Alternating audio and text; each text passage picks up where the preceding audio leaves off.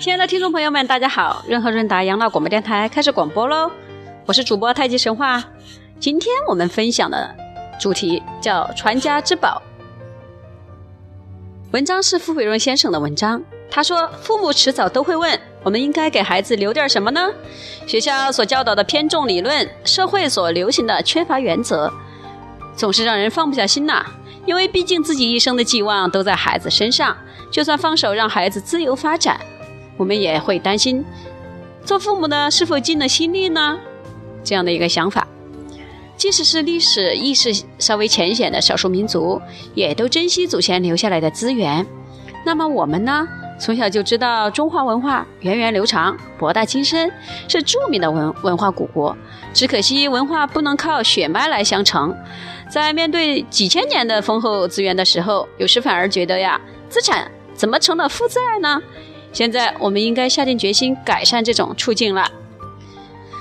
我们说文化有器物、制度、理念三个层次。器物呢，与经济条件相连，配合科技的进步，提升了人们的生活水平；而制度呢，就是人们的行为规范而言的，从风俗习惯到明文规定的法律，目的是在维持社会的秩序和和谐。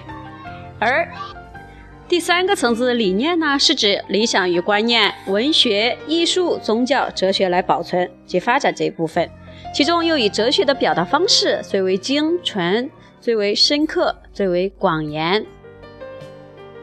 我们的哲学是儒家和道家两部分组成的，儒家的代表是孔子和孟子，当然道家的代表都是都知道是老子和庄子喽。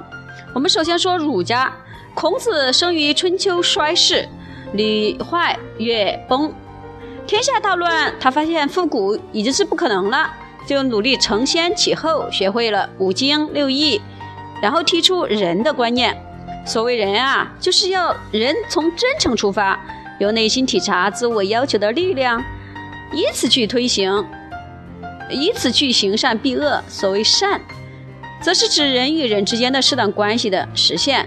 这种观念成为人性向善，只有这样才可能进而鼓励大家择善固执，承担个人在群体中的角色和职责。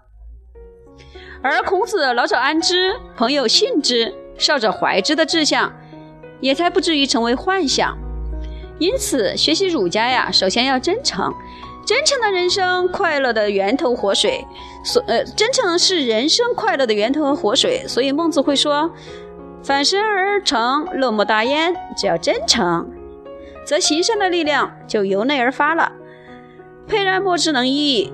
至于落实行善的方法，则需考虑内心的感受、对方的期许和社会规范这三个方面，以聪明而有效的途径抵达人和我。关系的美好境界。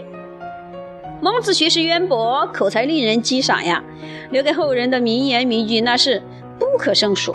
他坚持人生的高尚理想，在从不妥协的言行中，处处彰显了人格的尊严与行善的价值。而道家的代表老子和庄子，我们现在来说说老子的时代比孔子稍微早一点点，他是周朝的图书馆长。对人间政治的兴衰已经有深刻的觉悟了，他所以他不再计较如何振兴礼乐，或者是提倡仁义，他要为人们找到一劳永逸的安顿方法。他提出了道，道是万物的起源和归宿，而万物的变迁发展也无不依循道所安排的路线嘛。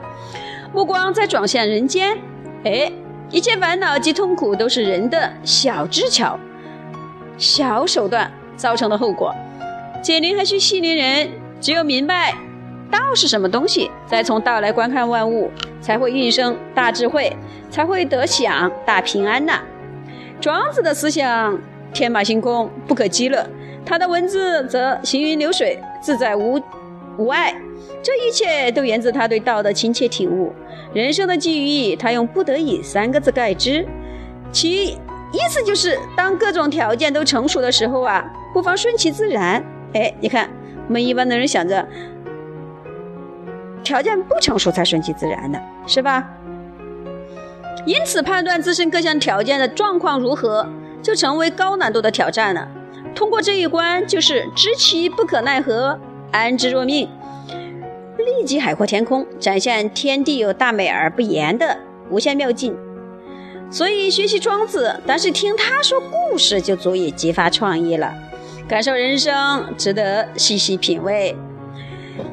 我们说儒家和道家是所有以中文为母语的人的共同资产，更是中华文化理念中的精华成分呐。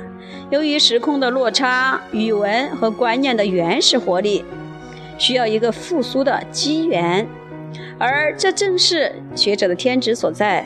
我们的目标是让先哲的每一句话都显得通顺畅达。使他们的思想成为引导我们行动的指标，而他们的精神可以融入我们的日常生活嘛？使我们在新世纪的后现代的各项考验中呀，不但可以立于不败之地，而且还保证了推陈出新的无比乐趣呢。所以年轻时欣赏孔子和孟子，成年以后品味老子和庄子，如此双轨配合，运用之妙，存乎一心。